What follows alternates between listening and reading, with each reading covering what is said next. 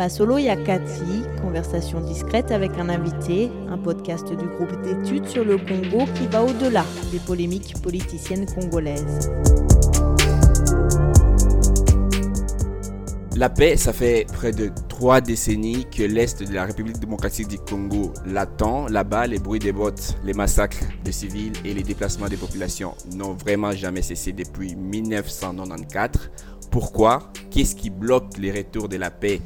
Dans cette partie du territoire national. Bonjour et bienvenue à ce numéro de la saison 2 des Masolo Yakati, podcast euh, désormais co-réalisé par le groupe d'études sur le Congo GEC, centre de recherche basé à l'Université de New York, et Ebouteli, Institut congolais sur la politique, la gouvernance et la violence basé à Kinshasa. Nous enregistrons cette conversation le 1er mars 2022 au micro Trésor Kibangula, analyste politique de Bouteli. Notre invité du jour est un fin connaisseur de dynamique sécuritaire dans la région des Grands Lacs, prêtre euh, jésuite et défenseur des droits de l'homme euh, respecté pour son implication dans les différents processus de paix.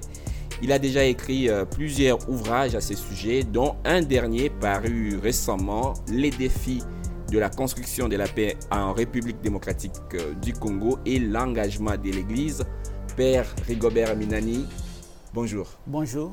Peut-on vous qualifier euh, d'observateur participant tant vous êtes présent cette euh, dernière décennie, même plus, dans de différentes tentatives de construction euh, de la paix dans la région des Grands Lacs? Les professeurs Isidore Nayuel le rappellent d'ailleurs dès la préface de votre nouveau livre.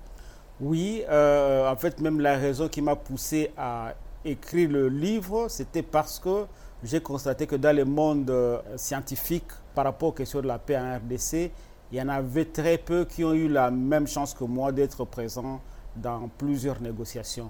Et je m'étais dit que c'était un devoir de rendre euh, au peuple congolais un peu un certain nombre de choses que moi-même j'ai dû apprendre euh, durant les différentes phases de négociation. Mais ça vient d'où votre engagement, votre implication dans cette série de, de, processus euh, de construction de la paix? Ça vient de l'intérêt particulier que j'ai. Donc, il faut dire que quand la guerre commence en, 80, euh, en 94, euh, j'ai dû quitter Bukavu euh, en courant après la crise rwandaise. Donc, je suis parti en 2015 quand il était sûr que la guerre allait commencer. Je suis allé faire les sciences politiques à ce moment-là. Donc, j'étais basé en Italie. Et à ce moment-là, la communauté Saint-Égidio m'a découvert parce que j'étais assez présent dans la presse italienne, j'étais présent dans, dans les milieux publics de débat. Et, il était plus ou moins tabou à l'époque de pouvoir parler de l'invasion rwandaise. Et donc j'en avais fait un peu mon cheval de bataille à l'époque. Et c'est à ce moment-là que Saint-Egidio m'a euh, consulté pour que je les aide à faire l'analyse tout d'abord de la sous-région. Et plus tard, quand je suis revenu au pays, euh, ils m'ont proposé de les aider par rapport aux travaux de médiation qu'ils avaient en RDC. Et c'est à partir de ce moment-là, finalement, que je continue à travailler un tout petit peu sous leur ombre. Il y a une série de, conflits euh, violents dans l'est de la RDC, mais un accord euh, de paix a été signé en 2003 à Pretoria, en Afrique du Sud, consacrant la fin de ce que certains appelaient euh, la deuxième guerre du Congo. Des troupes étrangères sont officiellement rentrées chez elles et des chefs rebelles ont été nommés vice-présidents de la République, d'autres des ministres à Kinshasa à l'issue du dialogue intercongolais on aurait pu croire que c'était le début d'une nouvelle ère, qu'une page, celle de la paix, s'apprêtait à s'ouvrir. Pourtant, en vous lisant et en confrontant cette réalité aux faits sur le terrain, c'est comme si le chapitre de la guerre n'est jamais tourné. Bon, en, fait, le 2000, euh, nous tous, nous avions cru qu'en 2003, on démarrait quelque chose de nouveau. Il est vrai que, comme observateur, à Sun City, euh, j'avais quand même un certain nombre de doutes en voyant les gens qui étaient autour de la table, mais en voyant le les acteurs qui étaient... Pourquoi ces doutes? Parce que Sun City a été construit sur ce que moi je peux appeler une sorte de, péché euh, original de la construction de la paix en RDC. Sun City a, a démarré sur fond de l'accord de, de Lusaka. Et l'accord de Lusaka, c'était un accord qui avait été un, accord international, où les gens qui avaient signé la question de la paix en RDC étaient de pays voisins. Ils sont venus plus tard avec euh, quelques rebelles pour signer, mais le, fond de la négociation était là. Et à l'époque, euh, vous vous souviendrez, que Mzé Kabila et Yerodia, qui était un des négociateurs principaux, ils avaient beaucoup de difficultés pour accepter un tel accord. Mais le Congo était tellement isolé à l'époque que finalement on a dû signer l'accord de Lusaka qui donnait une sorte de droit d'ingérence sur les questions internes en RDC. Alors, quand ils ont laissé l'espace, ils ont poussé les rébellions qui étaient euh, créées de toutes pièces. Et ce sont ceux-là avec qui les gens sont réunis en Afrique du Sud. Il fallait d'ailleurs être présent en Afrique du Sud pour voir qu'il n'y avait pas seulement les rebelles, mais il y avait plein de services de renseignement rwandais, ougandais et tout le monde. Donc, comme technicien, je me posais la question, bon, est-ce que ces gens, une fois qu'ils arriveraient à Kinshasa, ils euh, baisseront la garde? Bon, on a engagé tout le monde à ce moment-là que ça serait le bon chemin. On a constaté que depuis 2023, d'autres dynamiques se sont créées. Ce n'était pas le prix finalement à payer pour que le pays soit réunifié, parce qu'à l'époque, on se rappelle, il y avait une administration au nord, une autre à l'est, et euh, le pouvoir de Kinshasa. Oui, oui, je, pense que c'était une avancée énorme et que d'ailleurs les faits pourraient, pouvaient nous aider à à, requalifier les choses, à construire la paix. Mais euh, il faut dire que, et c'est ce que je développe un peu dans mon livre, c'est que quand le, RCD décide de venir euh, euh, vers Kinshasa pour rejoindre le pouvoir, avec beaucoup, beaucoup de difficultés, parce qu'ils ont eu beaucoup, beaucoup de résistance. C'est après que Jean-Pierre Bemba a lâché, lâché le, groupe des rebelles qu'ils se sont finalement convenus de venir. Il faut rappeler qu'ils ont signé l'accord plus tard, ce n'est pas à San City, c'était à Pretoria. Au même moment, donc, il y a une sorte de, de changement de stratégie. Une stratégie qui était celle, surtout de leurs mentors, que, un, avoir une présence à Kinshasa et avoir le contrôle du pouvoir à Kinshasa. Et une autre, c'est de garder au chaud un autre groupe de rebelles qui serait prêt à pouvoir revenir quand on en aurait besoin. Et c'est ça l'affaire Nkunda. Et donc, finalement, euh, on était dans une sorte de construction de paix de, de dupe où il y avait d'une part la RDC qui avait ouvert les mains en disant, bon, venez, construisons la paix, et d'autre part, les autres qui avaient gardé euh, le couteau derrière le dos. Mhm. Donc les pays voisins, principalement le Rwanda, l'Ouganda, le Burundi, sont régulièrement cités, pointés du doigt. D'ailleurs, au moment où nous échangeons, euh, mon père, les, les, armées de ces trois pays se trouvent officiellement ou officieusement sur le sol congolais. Alors, quels seraient les intérêts des uns et des autres dans cet état des choses Prenons le cas du Rwanda pour commencer. Comment décririez-vous les motivations de Kigali dans, le livre ici, il y a tout un chapitre où je donne une sorte de matrice de conflit, où je parle de, causes structurelles de conflit, je parle de causes euh, déclencheurs et je parle de causes accélérateurs. Bon, euh, le Rwanda a évolué pratiquement en étant présent sur les différents cause. Et une des choses qui est, bon, pendant longtemps, beaucoup de chercheurs extérieurs ont pensé que c'était seulement la question de, du pillage des ressources. Mm. C'est vrai qu'ils avaient un desk Congo chargé de piller le Congo. Ils ont construit Kigali sur base de ça, ça, il n'y a pas de doute. Mais la raison principale qui semble émerger de plus en plus, qui fait consensus auprès de, chercheurs de la sous-région, c'est que euh, le Rwanda estime qu'il doit avoir une certaine influence dans la partie est de la RDC. Et il s'est donné les moyens de pouvoir le faire. Et alors, euh, ils avaient toujours deux, deux stratégies comme en 2003 avoir un point de chute à Kinshasa et avoir une pression militaire vers l'Est. Ils sont restés dans la même, dans la même logique. Euh, ce que peut-être les Congolais doivent savoir, c'est que le Rwanda a, a pensé son action.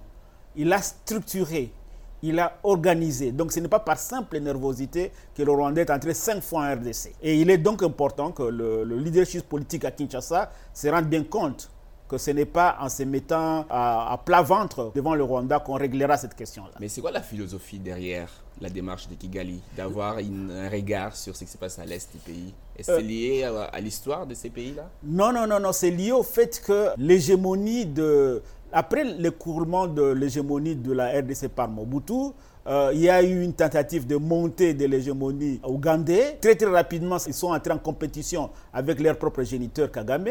Et Kagame estime être, pas une estime, il est considéré par un certain nombre d'acteurs internationaux comme l'interlocuteur par rapport à la question en Afrique centrale. Pour pouvoir jouer ce rôle-là pleinement, il a besoin de ce qu'on appelle les buffer zones, une zone tampon. Parce que, euh, d'une part, euh, il, craint toujours qu'un jour les gens pourraient s'organiser et envahir le Rwanda. Et, donc chaque fois qu'il n'est pas très très sûr d'avoir le contrôle et de groupes à l'est du Congo et de pouvoir à Kinshasa, il, il, avance très vite et occupe l'est du Congo. Et il l'occupe de mille manières. Il l'occupe militairement, il l'occupe en y envoyant ses ex-interamouins que l'ONU a renvoyés à, Kigali, il les a renvoyés au Congo pour pouvoir se mélanger avec d'autres groupes.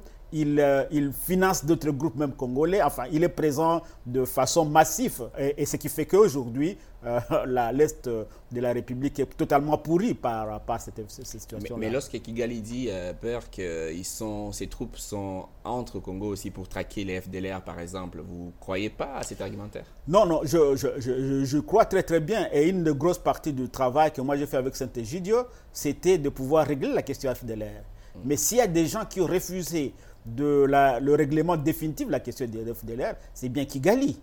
Comment ça euh, euh, euh, je donne des documents ici, mm. très clairs, qui avaient été laissés à l'époque par Aldo Ayelo, envoyé spécial de, de, l'Union européenne, qui avait été parvenu à trouver une sorte d'accord avec les pays de la région pour gérer la question. Les personnes qui n'ont pas collaboré après avoir accepté le document officiellement, c'est quand même le Rwanda. Et, et, la part des Kampala, la part des Kampala dans tout ça, parce qu'aujourd'hui, les forces euh, officielles ougandaises sont invités officiellement par le gouvernement congolais pour euh, notamment traquer les ADF. Quel serait l'intérêt de l'Ouganda? L'Ouganda a, pour lui, contrairement à, la, doctrine rwandaise qui est celle de pouvoir avoir le buffer zone, la zone d'influence à l'est du Congo, l'Ouganda est beaucoup plus axé sur la question du contrôle de commerce à, à l'est du Congo, et principalement dans la partie nord du Nord Kivu. Et donc, euh, ils sont sur la question du commerce de l'or. Ils viennent de mettre euh, le, la, les raffineries. Ils sont sur euh, la question de l'exploitation du pétrole dans le lac Albert. Ils sont très, très engagés avec Total là-dessus. ils sont sur la question du cacao pour lequel ils sont intéressés. On a bien vu qu'ils étaient en train de, réparer la route sur Kamango. Ce n'était pas pour rien. C'est parce qu'ils veulent une route pour pouvoir évacuer un certain nombre un certain nombre de, produits. Ils, ont, ils sont super actifs dans la question de l'exploitation du bois et, du braconnage. Et donc, ils sont beaucoup plus au niveau économique si on doit pouvoir voir leur influence au Congo. Mais actuellement, un élément nouveau, c'est que comme il y a une tension entre le Rwanda, il y a une sorte de compétition, je ne dirais pas de, tension, une compétition entre le Rwanda et l'Ouganda. Les, les Ougandais, ils vous disent très très clairement que chaque fois que le Rwanda aura un pied à terre dans le Kivu et ils vont aussi envahir la partie nord parce qu'ils ne veulent pas avoir le Rwanda derrière eux qui pourrait les attaquer. Mm. Alors on attend, on a bien vu, on a bien entendu Kagame dire que bon, le, le, le ZADF vont se mêler des FDLR pour pouvoir euh, l'attaquer. C'est comme ça qu'il euh, menace de revenir euh, beaucoup plus officiellement. Les Ougandais, eux aussi, ils sont dans la même logique en disant les jours où le Rwanda pourrait nous attaquer par, par derrière, par la RDC, nous serons en mauvaise posture. Donc on est là dans un combat des autres sur le territoire congolais. Mhm. Et un autre, autre c'est les Burundi, dont les troupes sont signalées au sud Kivu. Oui, le Burundi a toujours été traditionnellement intéressé par le commerce de l'or aussi. Mais euh, l'élément nouveau, euh, c'est depuis le, coup d'État manqué au Burundi, et qu'un certain nombre d'officiers burundais sont allés au Rwanda, et que ces officiers-là ont été dopés pour pouvoir s'attaquer au Burundi. Et comme ils ne savent pas le faire à, travers, à partir du Rwanda, le Rwanda est très soucieux du fait que les commandes ne doivent jamais avoir lieu sur son territoire parce qu'il dit que euh, son territoire est petit. C'est la question de la, question de la profondeur dont a parlé Kagame dans son, dans, son interview. Donc, euh, la profondeur étant petite, il faut que la guerre se fasse ailleurs. Alors, il les envoie vers le Congo pour pouvoir attaquer le, Burundi à partir de la, de, plateau de Minembwe où il s'allie avec d'autres groupes à la solde du Rwanda. Et donc, le Burundi, le Burundi en voyant cela, il demande aussi de venir s'attaquer à ces rebelles-là qui étaient venus du Rwanda et qui sont maintenant dans le plateau de, dans le plateau de quoi? C'est simplifier les choses parce que le, le, le, plateau de Minembwe et toute cette partie-là, elle est truffée de plusieurs groupes aux, alliances euh, changeantes.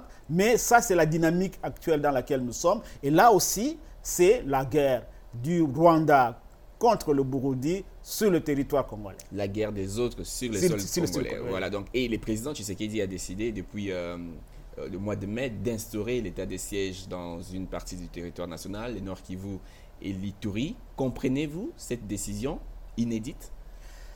Euh, non, je suis parmi les personnes qui, dès le départ, ont mis beaucoup de doutes euh, par rapport à la question de l'état de siège. Mais il fallait faire quelque chose, non? On a essayé tout. non, non, bon, il, venait d'arriver au pouvoir, il devrait pouvoir montrer peu de muscles, il était bon, il, aurait été beaucoup meilleur pour lui de, de faire l'état des lieux de son armée par rapport à, cette, à la situation actuelle.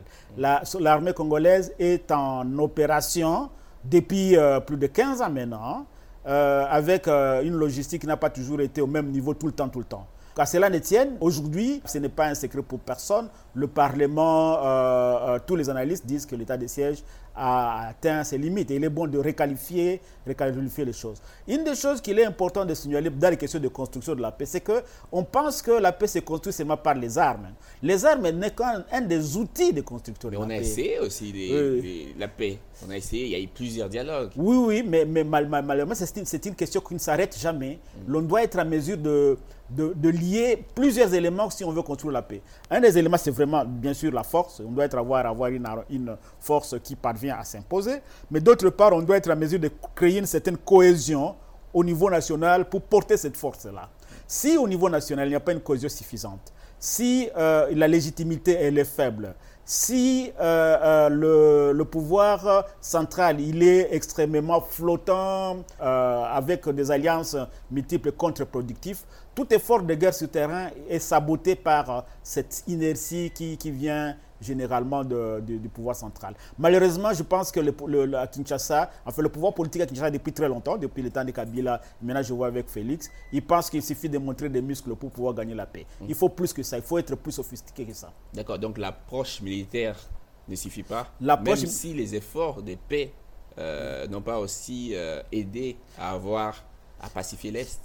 Les efforts de paix qui n'ont pas réussi à pacifier l'Est, ce sont les efforts de paix qui étaient parrainé, euh, proposé souvent par euh, la communauté internationale. La seule initiative qui était pratiquement congolaise prise en main par Lacan, c'était la conférence de Goma en 2008. Euh, mais les recommandations de la conférence de Goma n'ont jamais été mises en, en, application en fait. Il y a un déficit énorme d'élaboration des pistes de sortie dans les conflits à RDC et, qui nécessiterait un travail intéressant de, de connaissance des choses, de recherche, d'information. De, parce qu'on ne, on ne règle pas ces questions-là à la va-vite. Et je n'ai pas l'impression qu'on a investi dans l'intelligence de ces questions-là. Mhm. Un, autre, euh, un autre accord euh, qui n'a pas été mis en œuvre, c'est l'accord cadre d'Addis Abeba, euh, signé en 2000, 2013. Il y a eu récemment, le 24 février, une évaluation, un sommet ici des chefs d'État à Kinshasa. Est-ce que finalement, c'était juste un sommet de plus, sans concrétisation des engagements? J'étais étonné de voir qu'il y ait un sommet sur l'accord cadre. Je me posais la question s'il y avait encore quelqu'un de sérieux qui croyait à l'accord cadre. Parce que euh, les, rapports internes d'évaluation de l'accord cadre fait par l'envoyé spécial de la région des Grands Lacs, euh, euh avant le nouveau actuel, avait bien montré que ça battait de l'aile. Et pourquoi? Parce que beaucoup des autres pays qui étaient venus autour de la table avaient leurs propres intérêts, avaient leurs propres objectifs. Et, la RDC avait ses propres objectifs. Finalement, on a demandé à la RDC de faire beaucoup, beaucoup d'efforts, ce qu'ils ont fait. J'ai suivi moi-même beaucoup de responsables de mécanismes qui avaient beaucoup déployé les efforts, mais les autres pays n'étaient pas vraiment engagés. Euh, les autres pays étaient engagés par, étaient intéressés par les gains financiers de l'accord cadre, qui permettait de pouvoir construire des infrastructures dans les pays euh, de la, sous-région. Je te donne l'anecdote pour comprendre. Euh, dans l'accord cadre, il était prévu qu'on allait doper la question de l'importation de, produits vers, euh, vers l'est du Congo pour pouvoir faire en sorte que le développement économique permette à ce que ça puisse baisser la tension au niveau, au niveau de la conflictualité. Eh bien, vous savez, les gens qui ont reçu euh, le financement, c'est le port de, de Mombasa. Euh, alors, vous pouvez comprendre très bien la, complexité de cette question-là. Quand tu regardes ça à partir de Kinshasa, tu as l'impression que les gens sont dans les niwages, ils sont dans autre chose.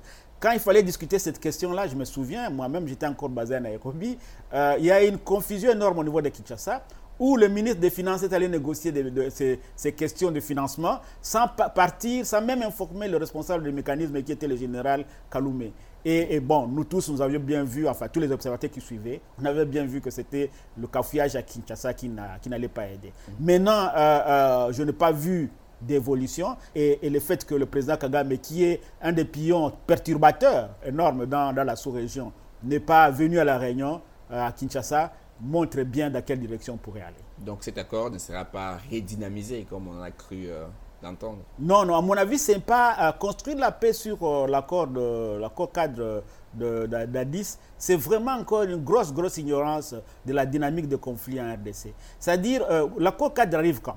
L'accord cadre arrive au moment où le M23 vient de perdre la guerre et où on dit, bon, on doit commencer à s'adresser aux, ce que vous appelez les internationaux, appellent les root causes of the conflict, les racines des conflits. Alors ils prennent bien sûr va et va les questions économiques, les questions d'intégration, les questions des jeunes, mais il n'y a aucun endroit où il faut pouvoir créer l'intelligence de cela. L'intelligence de tous ces éléments-là ne peuvent se faire qu'à partir du leadership à Kinshasa. Et ce leadership-là n'a pas toujours été ni consistant, ni cohérent, ni, euh, euh, ni structuré. Alors je ne vois pas comment est-ce que l'accord euh, pourrait porter. Bah, finalement, Père, quels sont les principaux défis qui empêchent, qui entravent l'avènement ou la construction de la paix en République démocratique du Congo? Dans, le livre ici, j'en donne, j'en donne six, mais je vais revenir principalement sur trois. Le premier, c'est la question de la gouvernance de la RDC. À mon avis, tant qu'on n'aura pas réglé la question de la cohérence de la gouvernance à Kinshasa, on ne pourrait pas sortir du trou. Nous avons misé pendant trois cycles sur les élections. Et nous avons bien vu que les élections, chaque élection, les unes après les autres, 2006 c'était plus ou moins bien, 2011 c'était chaotique, 2018 c'était pire que de ce qu'on pouvait avoir. Et donc on voit bien que ce n'est pas la seule voie de sortie par rapport à cette question-là. Et ce qui est grave, depuis 2018, on a vu se développer des pratiques extrêmement insolites dans le leadership euh, à Kinshasa qui était en train de tout fausser. On fausse les accords, on fausse la mise en place des, gouvernements, on duplique les partis politiques, on corrompt les personnes, on proclame les personnes qui ne sont pas vainqueurs. Enfin, tous ces éléments-là, c'est au niveau de la, du peace building, c'est un cocktail Molotov. Si on, doit, on veut en sortir, il faudrait que les, les acteurs politiques à Kinshasa, toutes tendances confondues, puissent prendre la responsabilité de vouloir organiser régler la question qui était dès le départ de Puissance City. Régler la question de la légitimité de façon extrêmement professionnelle et claire. Si on ne règle pas cette question-là, euh, aucun pouvoir à Kinshasa ne sera jamais à mesure de faire ce qu'il prétend pouvoir faire parce qu'il sera tiré vers le bas par les pesanteurs. Ça, c'est un premier élément. Le deuxième élément, c'est la question de la réforme de l'armée. Il faut savoir que l'État congolais, depuis San City, c'était un débat qui n'avait jamais été vidé et que euh, le régime Kabila n'est pas parvenu à mettre en place à cause du fait que nous avions les, armées, comme quelqu'un le disait, en pièces détachées qui s'étaient mises ensemble. On n'a pas une politique de défense en RDC. Et n'ayant pas une politique de défense, on fait, on fait des copies-coller, on fait des shortcuts, comme on dit en anglais, des raccourcis. On achète des chars, on, fait des coopérations militaires, on forme les gens de façon à disparaître un peu, peu partout. Euh, j'ai, dans, dans le livre, il y a un long chapitre que j'ai écrit après avoir suivi euh, les débats, les discussions avec le général Johanna, qui avait été le, responsable de la réforme, enfin la partie Union européenne, qui était venu appuyer la réforme pendant la transition. Il donne des éléments clairs qui montrent que ce qu'on fait, c'est du, bricolage. Il est important qu'on répense l'armée congolaise et qu'on la repense de façon qualitative. Le troisième élément, c'est être à la hauteur de la dimension de la, RDC. Nous sommes un pays qui a neuf, voisins et qui est, donc, qui est présent dans trois ou quatre régions de la sous-région. Et quand vous regardez la manière dont fonctionne notre diplomatie, depuis trois ou quatre ans, il n'y a pas d'ambassadeur au Burundi, il n'y a pas d'ambassadeur au Rwanda, il y a un ambassadeur qui est finissant au Kenya. Partout dans les, régions qui nous intéressent, il y a des chargés d'affaires, donc il n'y a pas. Et quand vous y passez, vous voyez bien que nos ambassadeurs sont dans des situations assez, assez, assez faibles. Euh, si le pouvoir central à Kinshasa ne prend pas la mesure du rôle central fédérateur et stabilisateur de la RDC qu'il faut pouvoir construire au niveau de la dynamique et de la diplomatie sous-régionale et de prendre le leadership dans cette, diplomatie, on ne pourrait pas en sortir. Il y a d'autres éléments, bien sûr. Que et, et, vous écrivez aussi, Père, que le peuple a été trahi par la majorité au pouvoir, par une partie de l'opposition, en référence bien sûr aux élections euh, de 2018 et l'Église dans tout ça Oui. Parce qu'on a vu avec les processus de désignation du président de la CENI, comment est-ce que les confessions religieuses ont été euh, décriées.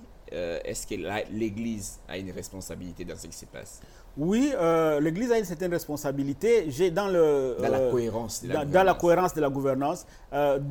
beaucoup de gens m'ont posé la question pourquoi est-ce que j'ai mis ensemble la construction de la paix et l'engagement de l'Église. Parce que justement, l'Église, quand nous prenons notre petit microcosme, l'Église catholique surtout, mais, mais toutes les confessions religieuses en général, sont des acteurs sociaux importants. Et donc, dans une société, quand la société est en crise, on doit pouvoir regarder vers ce qui porte un peu, on peut dire, la force morale d'une société. Et ça, ce sont euh, les personnes qui fonctionnent sur base de leur foi.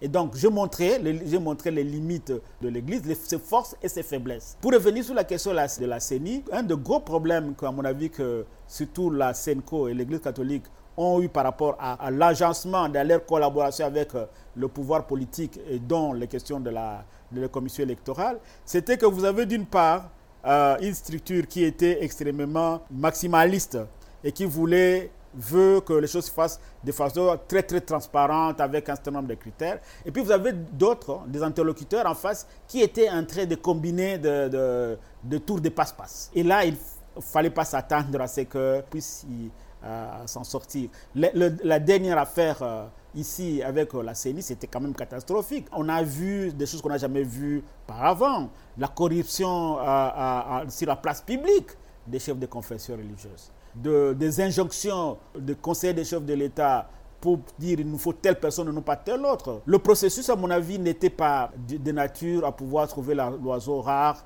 qui pourrait faire le bonheur de la, de la, de la, RDC. Bien sûr que la faiblesse de l'Église était le fait que souvent euh, le travail interne de la cohérence même du vetting des candidatures n'a pas toujours été pris vraiment au sérieux. Mais pour cette fois-ci, le fait qu'ils se sont prononcés, ça, il n'y avait pas beaucoup de doutes. Il n'y avait pas beaucoup de doutes pour moi parce que bon, on ne peut pas aller dans une machine où on sait très bien que les décisions sont pipées dès le départ. De ces diagnostics père, est-ce qu'on a encore un motif d'espoir pour terminer? Le grand motif d'espoir, c'est l'engagement des jeunes. Vous ne vous rendez pas compte comment est-ce que ce que j'ai dit ici, tout le monde plus ou moins d'accord. Les gens en ont marre que les choses, le pays ne décolle, pas.